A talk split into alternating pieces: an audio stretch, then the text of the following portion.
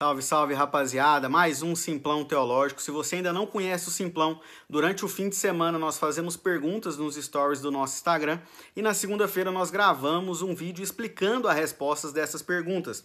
E a primeira pergunta que nós fizemos no sábado foi: Para permanecermos salvos, precisamos fazer o quê? As opções eram fazer boas obras, ir à igreja, nada, pois a salvação não depende de nós, ir à igreja, fazer boas obras e ter fé em Deus. Algumas pessoas responderam errado, mas a maioria acertou, que é nada, pois a salvação não depende de nós, é dom de Deus. Então Gálatas 2,16 vai dizer assim: Sabendo contudo que o homem não é justificado por obras da lei, e sim mediante a fé em Jesus Cristo, também temos crido em Cristo Jesus para que fôssemos justificados pela fé em Cristo e não por obras da lei, pois por obras da lei ninguém será justificado. E lá em Efésios 2:4 vai dizer assim: "Mas Deus, sendo rico em misericórdia por causa do grande amor com que nos amou, e estando nós mortos em nossas transgressões, nos deu vida juntamente com Cristo. Pela graça vocês são salvos, e juntamente com ele nos ressuscitou e com ele nos fez assentar nas regiões celestiais celestiais em Cristo Jesus. Então, nós não podemos fazer nada a não ser crer e acreditar em Cristo Jesus, ter fé nele, que ele é o nosso redentor, que ele morreu no nosso lugar. Beleza? Então a segunda pergunta é: se a salvação é dom de Deus, qual o nosso papel nela? Defender a igreja, fazer boas obras, defender Jesus na internet, crer que Jesus morreu para perdoar os nossos pecados. Então é a última pergunta muito importante você crer que Jesus morreu para quitar a nossa dívida com Deus, a dívida que nós tínhamos de pecado, porque nós pecamos, em pecado me concebeu minha mãe. Então ali, já Davi falando ali, já no Antigo Testamento, que em pecado me concebeu minha mãe. E na minha tradução, desde então a gente está fazendo cagada. Então era, é necessário que Jesus é, viesse e morresse no nosso lugar para quitar essa dívida que nós tínhamos com Deus.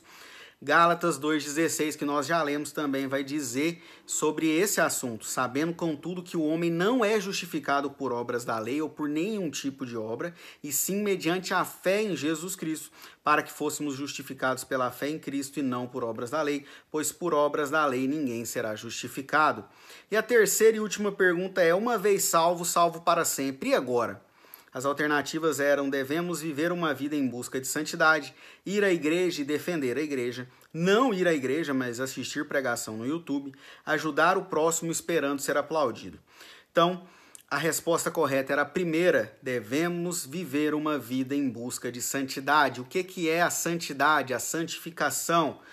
A definição de santificação é a operação graciosa e soberana do Espírito Santo, a qual envolve a participação responsável do homem, pela qual ele nos livra da poluição do pecado, renova a nossa natureza humana segundo a imagem de Deus e capacita-nos a viver para o louvor de Deus. Isso aqui está escrito no livro Salvos pela Graça, do Okema. Nunca sei pronunciar o nome desse autor, mas esse autor é fenomenal.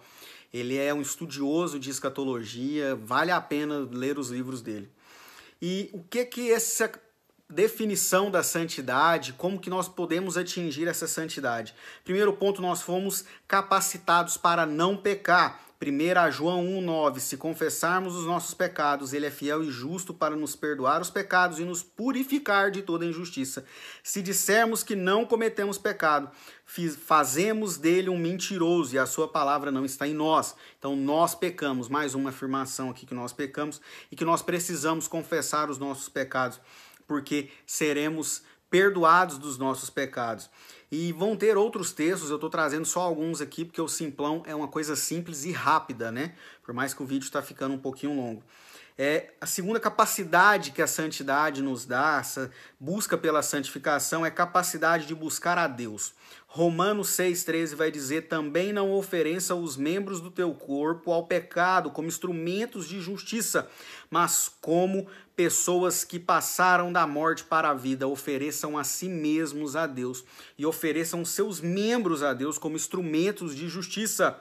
Romanos 6, 22, um, um pouco mais à frente, vai dizer: Agora, porém, libertados do pecado, transformados em servos de Deus, o fruto que vocês escolhem é para santificação, e o fim, neste caso, é a vida eterna. Então, quando você é salvo, você entende que você foi salvo, que Jesus perdoou os seus pecados, agora você não quer mais pecar. O Espírito Santo, ele está dentro de você, ele habita em você.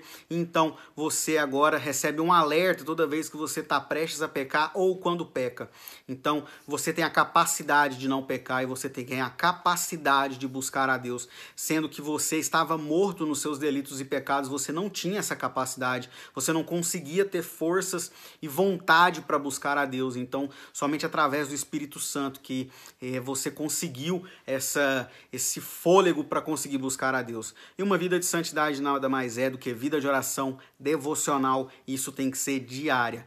Como nós teremos uma um relacionamento, uma intimidade com Deus se nós não oramos e nós não lemos a sua palavra. Então, esse é o simplão de hoje. Busque a santidade, busque estar em comunhão com Deus diariamente, ore e medite na palavra do Senhor diariamente, beleza? Quinta-feira tem estudo de Apocalipse. Um abraço!